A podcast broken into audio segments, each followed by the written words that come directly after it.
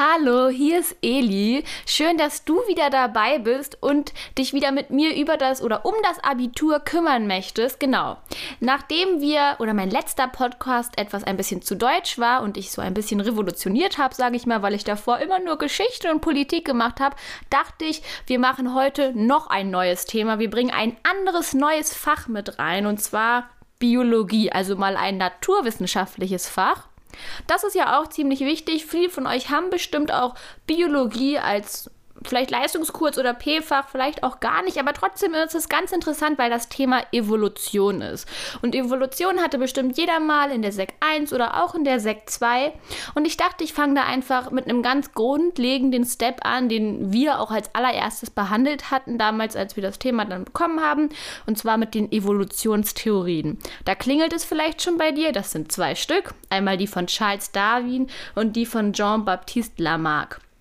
Genau, die haben zwei Evolutionstheorien aufgestellt, die ich dir heute ein bisschen erklären möchte, ein bisschen näher bringen möchte. Und anschließend möchte ich das noch mit einem Beispiel nochmal genauer zeigen, und zwar mit dem Giraffenbeispiel. Vielleicht sagt dir das schon was. Da möchte ich dir beide Theorien nochmal einmal deutlicher machen. Das mache ich aber erst zum Schluss, wenn du beide Theorien schon kennst. Genau, ich würde anfangen, ich fange also mit der Theorie von Charles Darwin an. Und zwar ist seine Evolutionstheorie die Theorie der natürlichen Auslese. Und da werde ich dir jetzt erstmal sagen, was er da überhaupt so erforscht hat. Charles Darwin ging davon aus, dass die Population unter natürlichen Bedingungen mehr Nachkommen erzeugen, als für die Population überhaupt notwendig ist. Also es werden mehr Nachkommen erzeugt, als überhaupt notwendig ist. Und da kannst du dir sicherlich schon denken, wenn es zu viele Nachkommen gibt, gibt es auch irgendwann eine bestimmte Ressourcenknappheit und die Mitglieder einer Population konkurrieren dann um diese Ressourcen. Das kann Nahrung sein, aber das kann auch ein Platzmangel sein, den es möglicherweise geben kann. Trotzdem sagt Darwin, auch wenn es immer wieder diese etwas mehr Nachkommen gibt, als man sie eigentlich braucht, bleiben die Populationsgröße unter natürlichen Bedingungen eigentlich konstant. Es gibt immer mal ein paar Schwankungen, wenn es vielleicht viel zu viele Nachkommen gibt, aber eigentlich sind sie immer relativ konstant. Genau. Jetzt habe ich ja gerade schon ein bisschen von Nahrungsknappheit gesprochen und die Mitglieder einer Population kämpfen um bestimmte Ressourcen. Und da ist es eben dann auch so, dass bei den Individuen einer Population trotz Gemeinsamkeiten auch unterschiedliche Merkmale und Eigenschaften entstehen. Das heißt, diese Individuen, die alle um die Nahrung kämpfen, das betone ich ganz dolle, weil ich hier gleich noch ein Beispiel machen möchte. Ich möchte dir das noch erklären.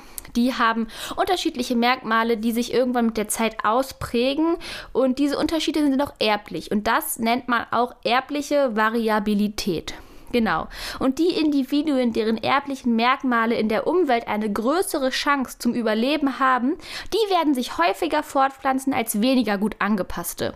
Das bedeutet, dass die Individuen, deren erbliche Merkmale vielleicht besser an die Umwelt angepasst sind, dass die auch eine größere Chance haben, diese, diesen Kampf um den Ressourcen vielleicht auch, ich sag mal, entgegenzuwirken, weil sie eben besser an die Umwelt angepasst sind. Genau, und dadurch können sie sich häufiger fortpflanzen. Und es gibt eben mehr Tiere mit diesen erblichen Merkmalen, weil die ja auch erblich sind, also wie ich das ja schon gesagt habe. Genau. Und diese Tiere, die sich nicht fortpflanzen können, also die eben nicht diese Merkmale haben, und das eben ja vielleicht nicht zu überleben werden, davon die sterben dann und davon spricht man dann von einer natürlichen Selektion. Das bedeutet, die Tiere mit den besseren Merkmalen können weiterleben, die anderen nicht, werden ausselektiert.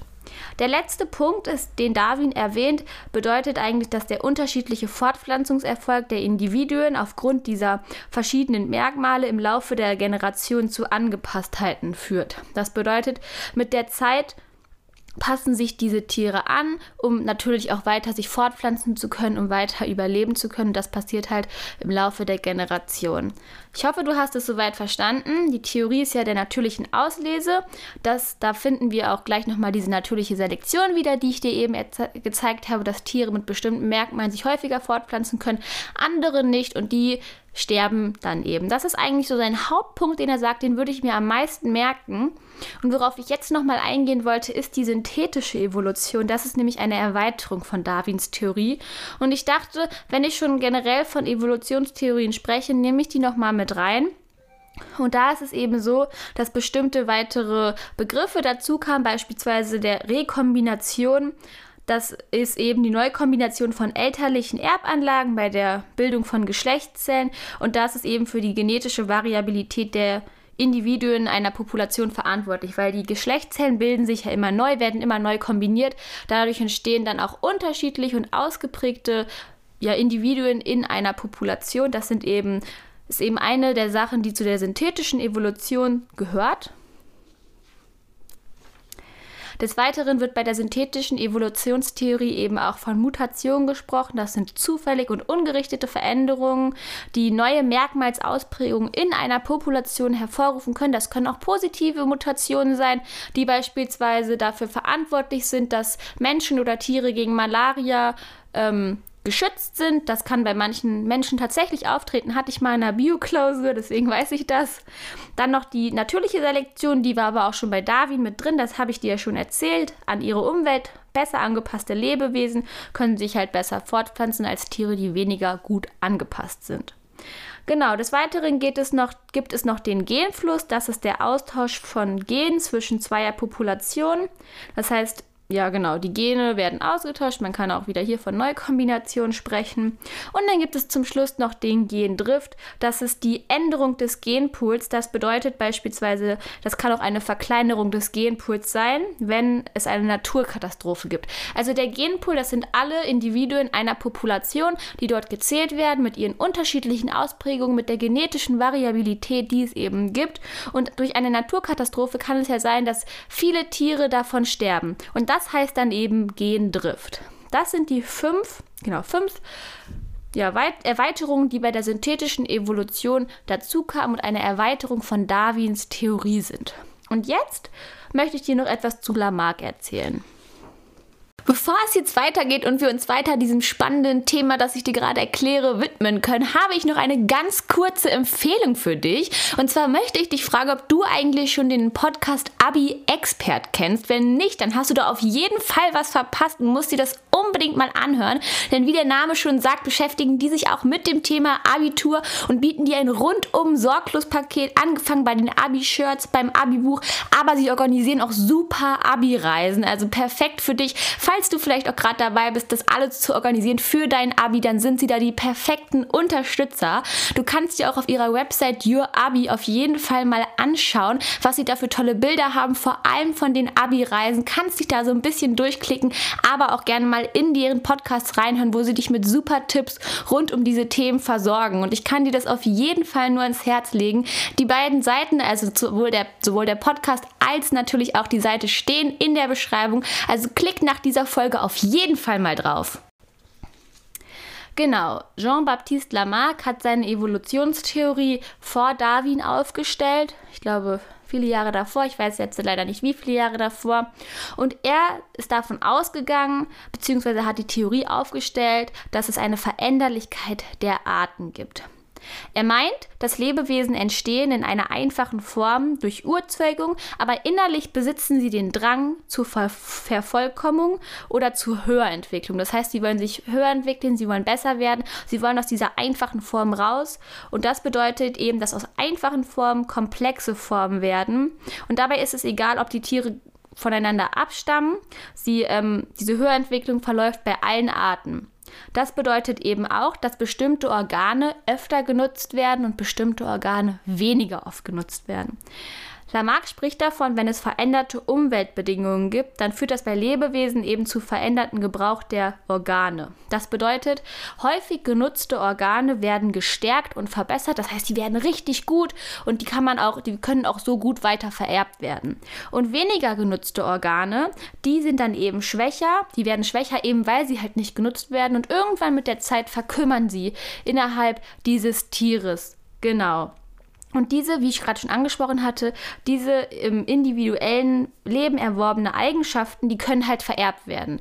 Das heißt, wenn jetzt ein Tier ein Organ bestimmt ganz häufig genutzt hat, dann wird das weiter vererbt an das, an das nächste Generation, also an das Kind. Und das Organ, das nicht so oft genutzt wurde, das wird eben auch weiter vererbt. Und da spricht man von Lamarckismus. Also ganz wichtig bei Lamarck ist, er geht davon aus, dass man, dass das, das Lebewesen in einer einfachen Form entstehen, sich aber immer höher entwickeln wollen und dass sie eben einen Nichtgebrauch oder einen Gebrauch von Organen haben. Manche Organe brauchen sie öfter, manche nicht. Diese verkümmern dann oder werden eben gestärkt. Genau. Jetzt bin ich eigentlich schon fast am Ende, wollte dir das Ganze aber noch einmal an einem Beispiel deutlich machen, und zwar der mit den Giraffen. Da ist die Frage, warum haben die überhaupt die Giraffen so einen langen Hals? Weil sie eben, sie brauchen, sie essen ja von den Bäumen, deshalb haben sie diesen langen Hals, aber wie kam halt eben dieser zustande? Warum ist das so? Warum haben alle Giraffen einen langen Hals? Und da ist es eben so, dass man das nach Lamarck und nach Darwin ganz unterschiedlich begründen kann.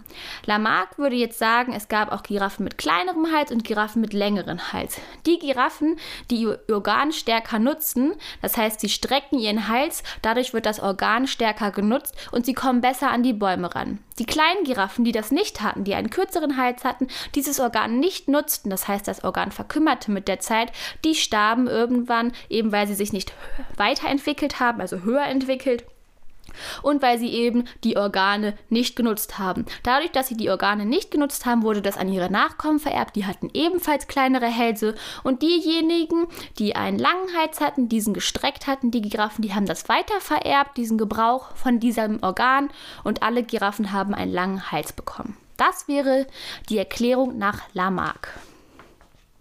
Darwin geht davon anders aus. Er sagt halt, dass es Giraffen mit kleinerem Hals gab und auch einem, also mit, mit einem kürzeren Hals meine ich natürlich und Giraffen mit einem längeren Hals. Und dieser längere Hals kann auch durch Mutation aufgetreten sein, aber auch durch die genetische Vari Variabilität, also unterschiedliche Merkmale und Eigenschaften innerhalb einer Population, dass manche Giraffen eben einen längeren Hals haben. Und diese Giraffen, die diese Mutation haben oder diese erblichen Merkmale, die können sich halt eben besser fortpflanzen, weil sie besser an die Nahrung kommen, das heißt an die Bäume, wovon die Giraffen ja fressen. Genau. Und diese Tiere, die das nicht können, die Giraffen mit einem kürzeren Hals, die sind der natürlichen Selektion unterlegen. Das heißt, der natürlichen Auslese, was ja auch seine Theorie ist, diese sterben dann, weil sie eben nicht diese Merkmale besitzen. Und deshalb ist es halt auch so, dass es jetzt nur noch Giraffen mit gibt mit einem langen Hals, da dieser Fortpflanzungserfolg natürlich ähm, auch zu Angepasstheiten in einer Population führt. Das heißt, nur die Giraffen mit langem Hals konnten sich fortpflanzen. Das bedeutet, dass es immer mehr Giraffen mit diesem langen Hals gab und Giraffen mit einem kürzeren Hals konnten sich nicht fortpflanzen und starben. Natürliche Selektion. Genau. Ich hoffe, das hast du jetzt verstanden. Das waren eigentlich die Evolutionstheorien. Und dann würde ich sagen, haben wir das erste Kapitel von dem Bio-Podcast oder dieser Bio-Folge hier abgeschlossen und wir sehen uns das nächste Mal wieder.